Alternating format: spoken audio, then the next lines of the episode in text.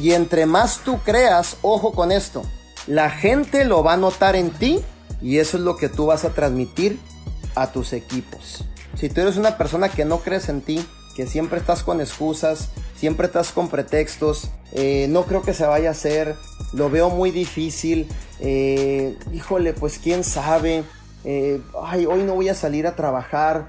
En tu aura, en tu aura alrededor de ti, tú tienes una aura, tú lo transmites. O sea, se huele tu personalidad, se huele cómo estás en el momento, se huele cómo estás en ese día, se huele realmente si tú quieres tener el éxito o no quieres tener el éxito. En las primeras palabras que tú dices, ahí se dan cuenta las personas. Si realmente tú estás corriendo serio o no más vienes de pasón a calentar las bancas.